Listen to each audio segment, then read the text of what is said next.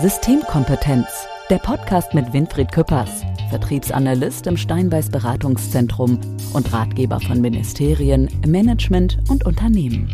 Weil 100 Prozent erst der Anfang sind. Ja, liebe Hörer, ich freue mich, dass ihr wieder dabei seid bei einer neuen Folge von Systemkompetenz. Ich bin Dirk aus dem Steinbeiß Podcast Team und bei mir sind wieder Winfried und der Jens. Genau, Jens ist wieder bei uns. Jens Freitherr Startup-Experte bei Steinbeiß, Business Angel, Investor. Wir freuen uns mal wieder, dich dabei zu haben. Vielen Dank für die Einladung. Ich komme immer gerne. Es ist immer informativ und unterhaltsam. Und der Tee ist ausgezeichnet, wenn so. ich das so sagen darf. Winfried und ich haben nach der ersten Folge uns überlegt, na, soll man Jens nochmal einladen? Winfried hat gesagt, komm, machen wir. Man muss sagen, er ist zu einer Institution in unserem Podcast hier schon geworden, ne, im Steinbeiß Podcast. Auf jeden Fall ein echter Gewinn. Ja, vor allem, ja. weil ich auch eben gerade vor der Tür stand, ja. wollte. Warst du zufällig da? Nee, ich habe mich eingeladen. Ach so, du hast dich selber eingeladen. Thematisch finde ich, ähm, haben wir aber heute ein sehr, sehr interessantes Thema. Und dieses Thema, da möchte ich ein bisschen oder ein paar Sätze vorwegbringen. Es bedeutet, dass wir heute in unserer Podcast-Folge eine Thematik beschreiben und auch diskutieren wollen, wofür man sicherlich offen sein muss. Also es geht darum, Dinge sich einfach anzuhören. Es geht darum, nach dieser Folge ein Resümee zu ziehen. Und es ist im Grunde egal, wie dieses Resümee aussieht. Es kann in jeder Form stattfinden, solange, und das wäre mein Wunsch auch an unsere Hörer, sich das einfach mal anzuhören und es auf sich wirken zu lassen. Thematisch geht es darum, wie man in einer Führungsposition als Top-Manager im Grunde damit umgeht, einen Ausgleich zu finden zu dem Alltag, zu dem Druck, zu der Verantwortung, zu der dauerhaften Belastung, so würde ich es mal sagen, und wie es in der Praxis sein kann und Möglichkeiten gibt, eben einen Ausgleich zu finden. Und da möchte ich mit euch beiden heute ein bisschen drüber diskutieren. Und ja, Winfried, lass uns doch mal anfangen, vielleicht auch erstmal zu sagen, wie sieht's denn aus aktuell in den Führungsetagen der Konzerne der Welt? Wie gehen solche Menschen überhaupt damit um, mal einen Ausgleich zu finden? Ist das Sport? Ist das Urlaub?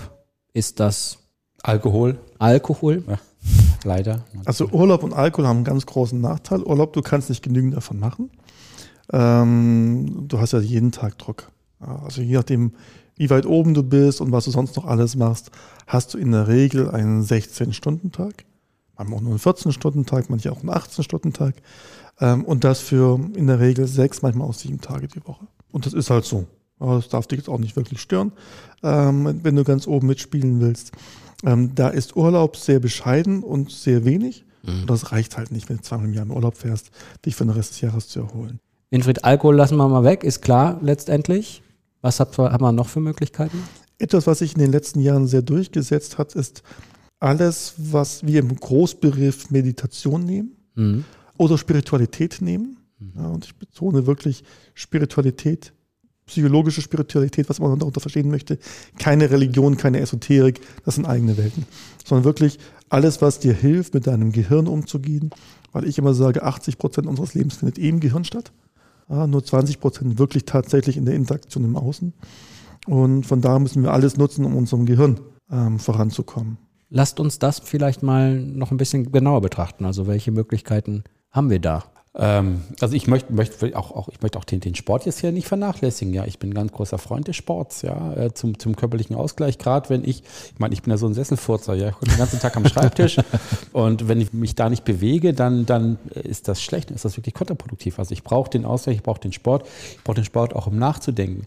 Was ich glaube, was wichtig ist, wir müssen aufpassen, dass der Sport nicht äh, zu leistungsbezogen wird, ja, weil dann tauschen wir nämlich die, die, die eine Stresskomponente durch die andere andere ein. So sind oft Manager, ne? Es sind, müssen Ziele erreicht werden, sie haben die Verantwortung dafür und natürlich ist das der erste Weg und das erste, was man sich sagt, oh komm, ich will jetzt in der und der Zeit die und die Kilometer laufen. Mhm, ganz genau. Ja, das passt zum, zum Mindset sozusagen. Genau, also da bedeutet Meditation auch Entschleunigung, auch Entspannung und dann geht das los bei einer Traumreise, ja, über, über, über einen Bodyscan, das kennt man aus dem MBSR, also Mindful-Based Stress Reduction.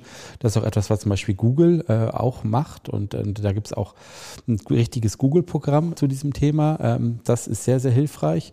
Beschreib mal im Detail. Also weil Also so ein Bodyscan, ja? ja. Bodyscan, ja.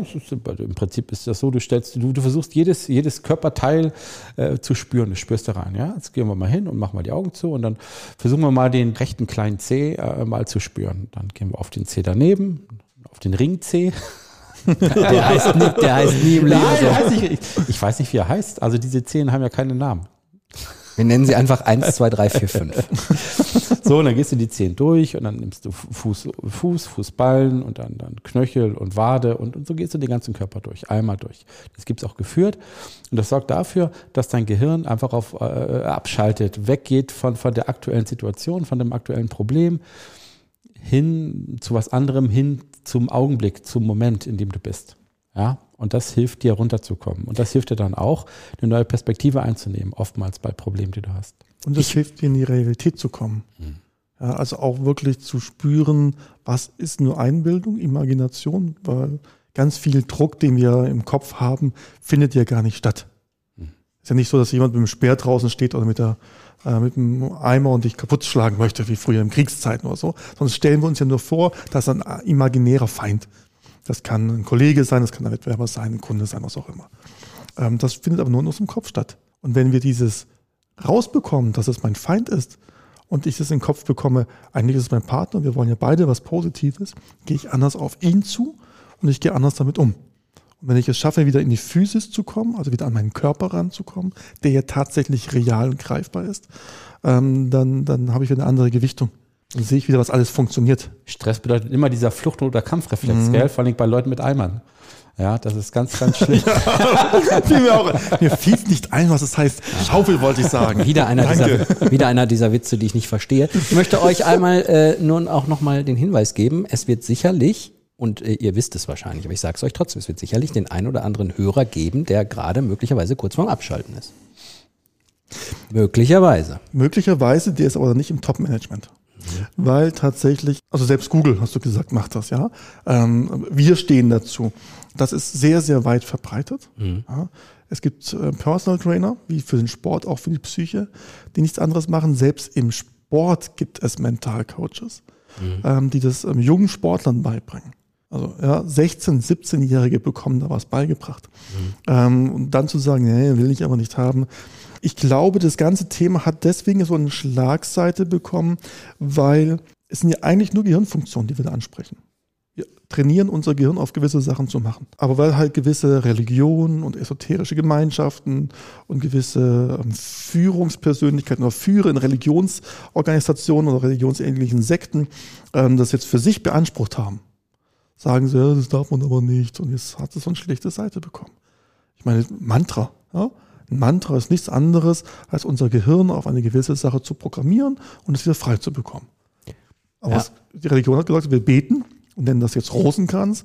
Und jetzt möchten die jungen, modernen Menschen nicht unbedingt mit gewissen Religionen in Verbindung gebracht werden, lehnt das ganze Funktion ab. Wenn man es auch mal recht rausnimmt aus dieser Funktion einer Religion oder einer Esoterik und dieser Mystik rausnimmt, sondern nur schaut, was passiert im Gehirn, ist die Sache relativ klar.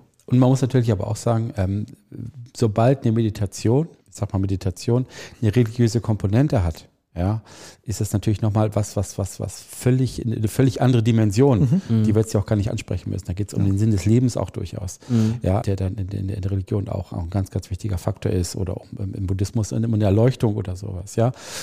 Das sollten wir hier erstmal ganz bewusst rausnehmen. Das kann auch hilfreich sein, ja, auch, auch, auch, wenn, wenn du ein Ziel hast, ein bestimmtes Ziel hast, hilft dir das, kann das weiterhelfen im Leben.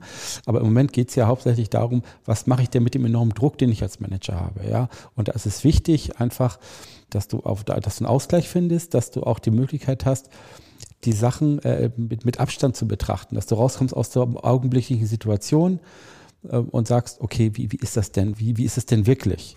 Du hattest eben ja Bodyscan schon erklärt, du hattest auch eben mal den Begriff Traumreise in den Raum geworfen. Ähm, das war aber dann im Grunde nochmal ein anderer Gedanke, oder? Genau, also das, das sind einfach Techniken, um dein Gehirn zum Abschalten zu bewegen. Ja, also dass, dass du, dass du rauskommst aus der aktuellen Situation hin zu was ganz anderem. Ja, also ich kenne das. Ich möchte jetzt ja nicht um meine Frau lästern, aber ich kenne das von meiner Frau, die. Aber das solltest du tunlichst vermeiden. Nein, Selbst wenn sie nicht von alleine hört, wir werden ihr das zukommen lassen. Nein, also ich liebe meine Frau sehr, aber ich kenne das auch, wenn sie irgendwie mal Ärger hat oder so und dann, dann, dann liegt sie nachts da und dann kann sie nicht schlafen, weil sie immer darüber nachdenkt. Um aus der Situation rauszukommen, brauchst du musst du irgendwie, musst du irgendwas machen, ja, oder hilft so eine Traumreise oder so ein Bodyscan ungemein, ja, und wenn das im, im, auch gerade bei schwierigen Situationen hast, wenn du getrieben bist durch wichtige Entscheidungen, äh, die, du, die du fällen musst oder durch große Probleme, die, die du vor dir hast, ja, dann da rausgehen und zu sagen, okay, jetzt trete ich einen Schritt zurück, jetzt denke ich darüber nach, jetzt bringe ich das mal äh, in, ins richtige Verhältnis. Und das ist schon wichtig und das ist auch richtig. Ich habe eine gewisse Einstellung zu diesen ganzen Dingen und ich denke, vielleicht äh, gibt es auch einige Hörer, die unseren Podcast hören, die ähnliche Einstellungen sind und ich möchte es einfach mal kundtun an dieser Stelle. Ich selbst bin jemand, der das nicht ganz ablehnt, solche, solche Dinge, weil es für mich immer so auch so eine Frage ist, auch so plakativ des Nutzens. Ne? Also wenn man wirklich mal das runterbricht und sagt, das ist vielleicht, manche würden sagen, eine ungewöhnliche Methode, manche würden sagen, das ist eine gute Methode. Und ich bin zum Beispiel jemand, der dann sehr nutzenorientiert ist und sagt, ja, ich kann mir das ehrlich gesagt gut vorstellen. Wenn es mir in der Stelle was bringen würde, dann würde ich das gerne probieren und würde das gerne machen. Ich glaube, es wird wahrscheinlich viele, viele Hörer geben, die in der Situation sind. Es wird welche geben, die noch brauchen, bis sie in diese Situation kommen. Es wird auch vielleicht den einen oder anderen sagen, der sagt, das kommt für mich nicht in Frage. Deswegen haben wir am Anfang mal gesagt, egal welches Resümee du aus dieser Folge ziehst, ist es völlig in Ordnung. Lass uns nochmal vielleicht, ähm, Winfried, zu dir kommen. Ähm, das ist ja auch, wir hatten mal in einer Folge, wenn ich mich richtig entsinne, äh, darüber gesprochen, dass du eine Stunde am Tag meditierst, ist das korrekt? Ja, also mindestens, ja. Das ist, äh, also das heißt, du lebst das auch täglich mhm. und du weißt, wovon du sprichst im Grunde ja auch, ne? Also das erste, was ich morgens mache, ist eine Viertelstunde meditieren bis halbe Stunde. Dann mache ich über mittags nochmal eine Viertelstunde und einmal am Tag ähm, nehme ich mir eine Stunde Zeit in der Regel zu meditieren. Allerdings nicht, um mit Druck umzugehen.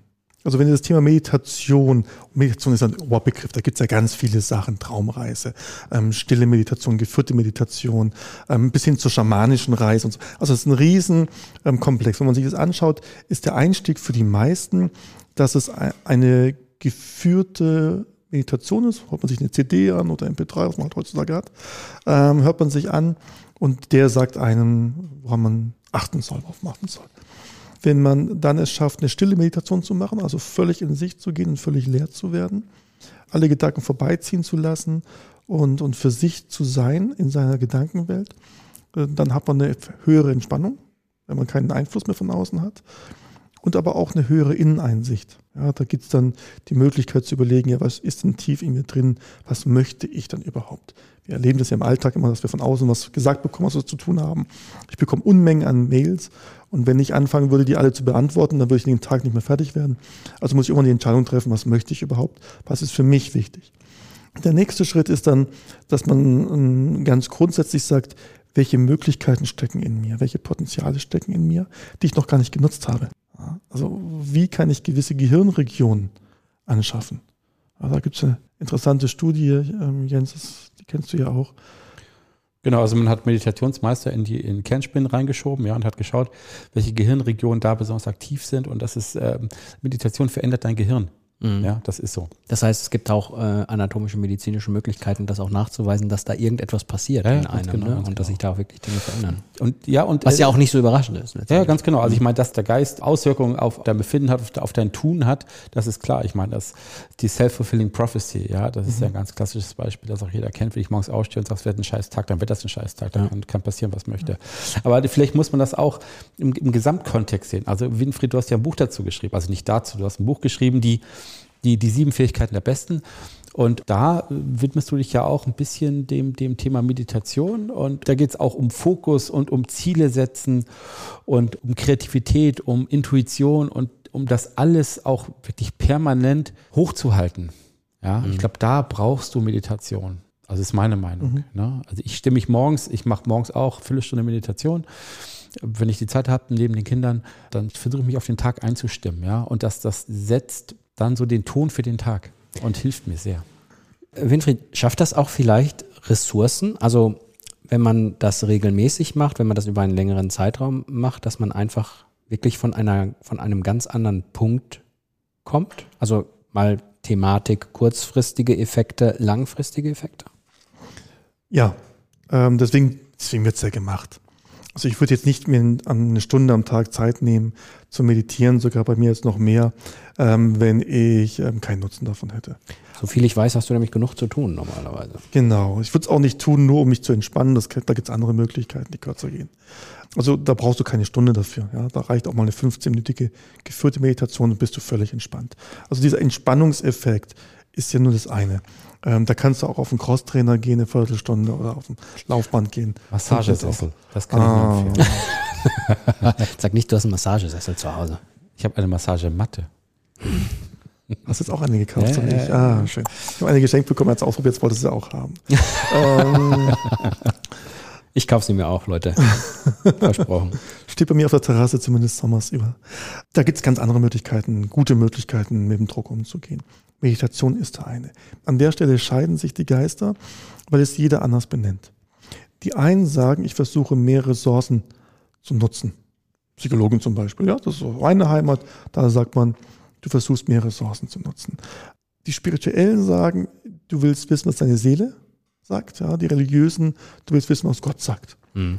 Such dir aus, was für dich eine gute Heimat ist. Es ist nämlich, man hat es mal ausprobiert, man hat Leute an dieselbe Sache denken lassen was für sie eben das bedeutet, für den einen Gott, für den anderen die Seele, für den nächsten das innere Kind, was ja auch so ein Thema ist, und hat sie in den Kernspinnen gesteckt. Es war jedes Mal dieselbe Gehirnregion aktiviert. Also es ist nur ein Synonym für etwas, was halt als Funktion, rein wissenschaftlich gesehen, im Gehirn abgeht.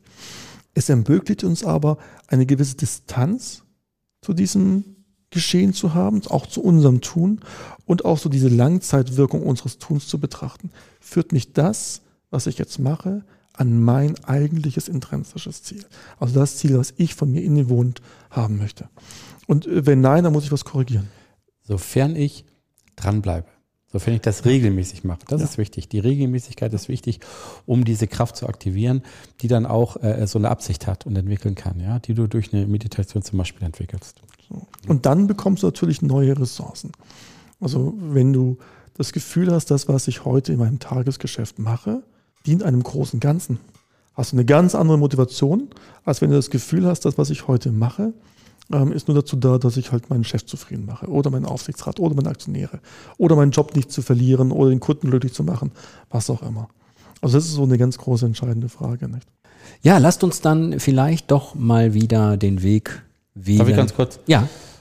Systemkompetenz zwischen den Welten. André wird sich kaputt lachen.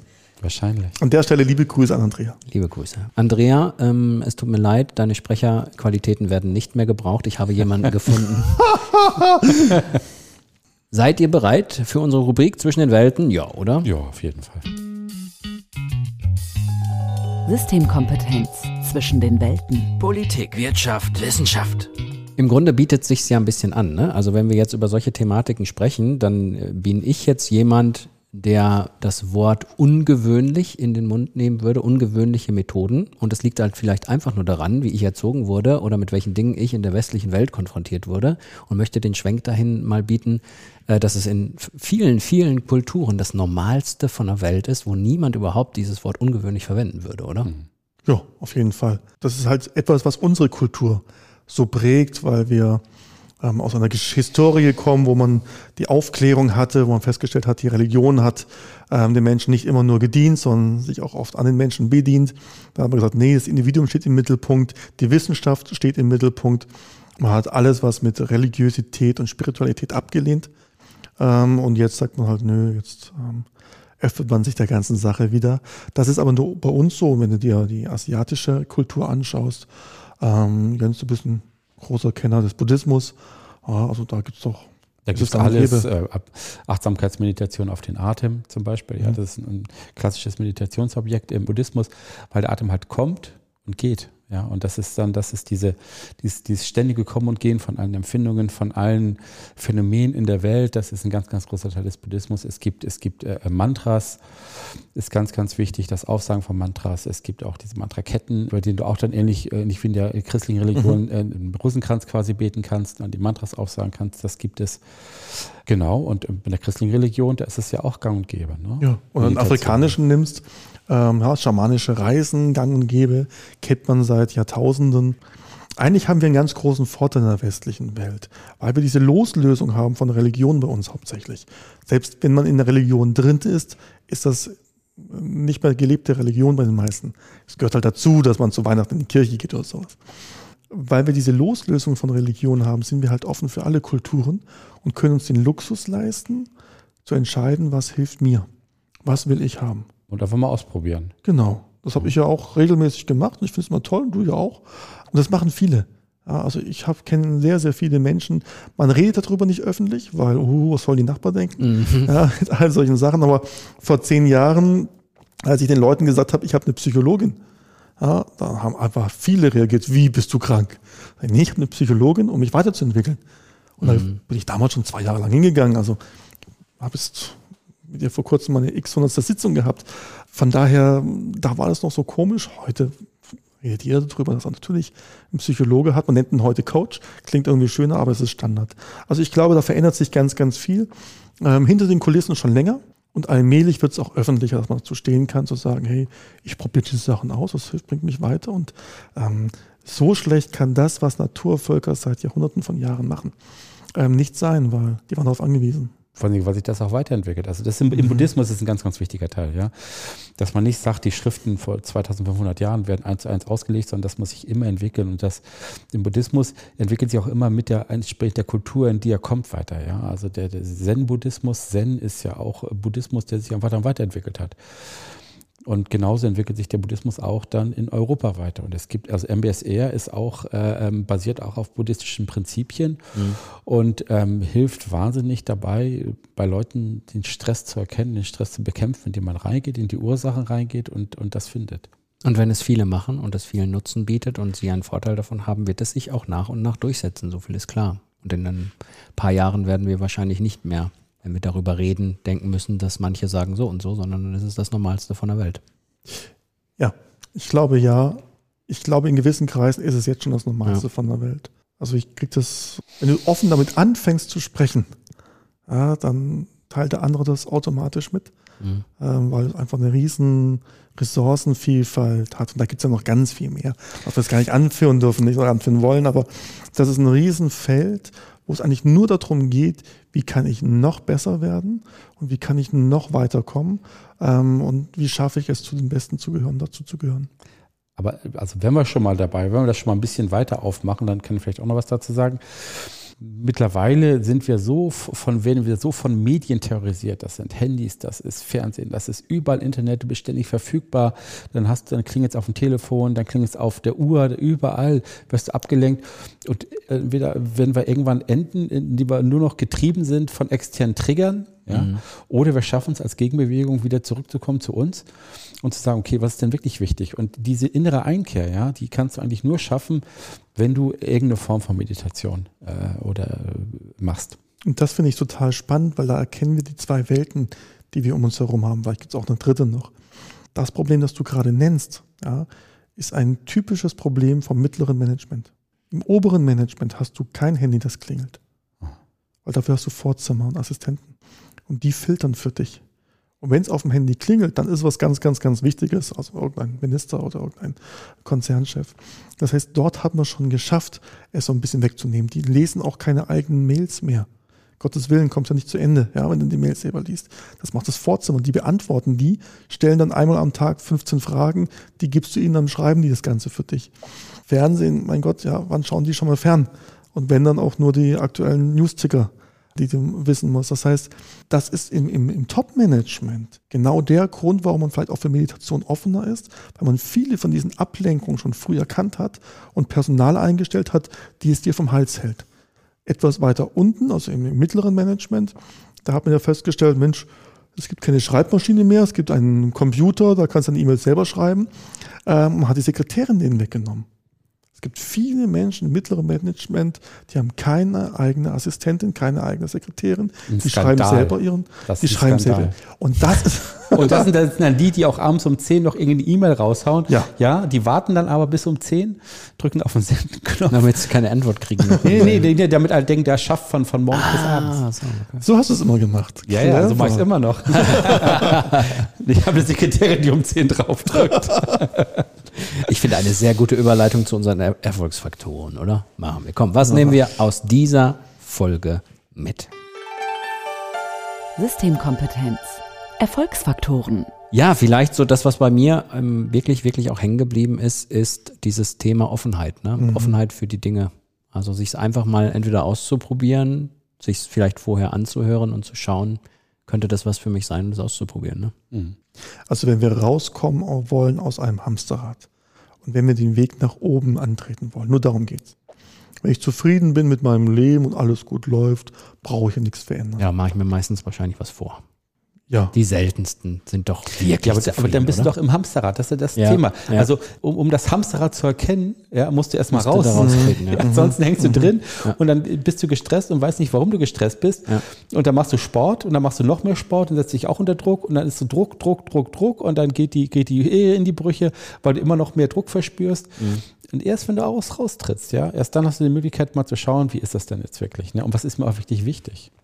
Und wenn du nach oben willst, also wirklich Karriere, also das ist halt das, wo ich am meisten äh, beschäftigt bin, ähm, Karriereplanung, ganz nach oben zu kommen, noch höhere Ziele zu erreichen. Und zwar nicht höher, schneller, weiter. Mein Chef will es haben, also mache ich es. Mein Aufsichtsrat will es haben, darum mache ich es. Sondern aus dir innen heraus, weil du immer noch besser werden willst, weil du einen gesunden Ehrgeiz hast. Ähm, da musst du eben schauen, wie schaffst du das? Und das schaffst du nicht, indem du noch schneller im Hamsterrad rennst.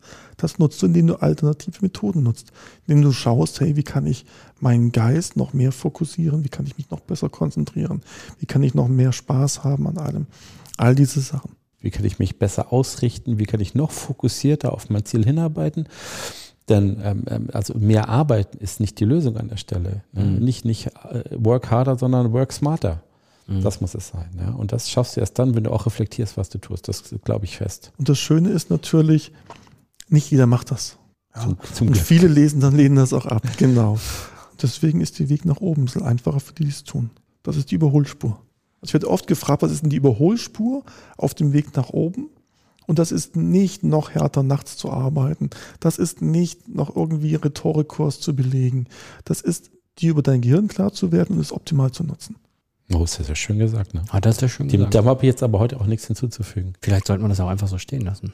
Ich muss aber den Leuten noch Tschüss sagen. Dirk, das kannst du am besten von uns. Oder soll ich es einfach lassen, weil das so schön war? Jetzt haben wir sowieso schon gequatscht. Der Moment ist vorbei.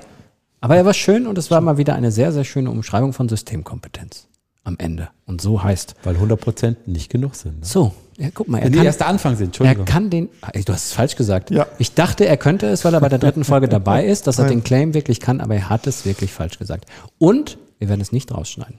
Nein, jetzt, nein, wir werden es nicht rausschneiden. Liebe Hörer, Strafe. zur Strafe, dass ihr das falsch gesagt habt. Ihr wisst, wie es richtig heißt, ne? Systemkompetenz. Weil 100 Prozent erst der Anfang sind. Wäre doof gewesen, wenn ich mich jetzt versprochen hätte an dieser Stelle. Danke fürs Zuhören.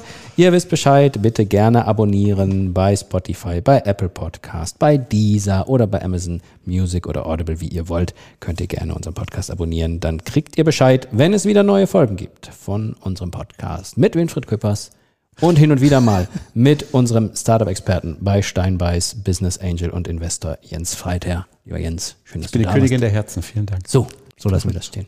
Wunderbar. Ciao, ciao. Tschö. Systemkompetenz, der Podcast mit Winfried Küppers, Experte in Wissenschaft, Wirtschaft und Politik. Weil 100 Prozent erst der Anfang sind.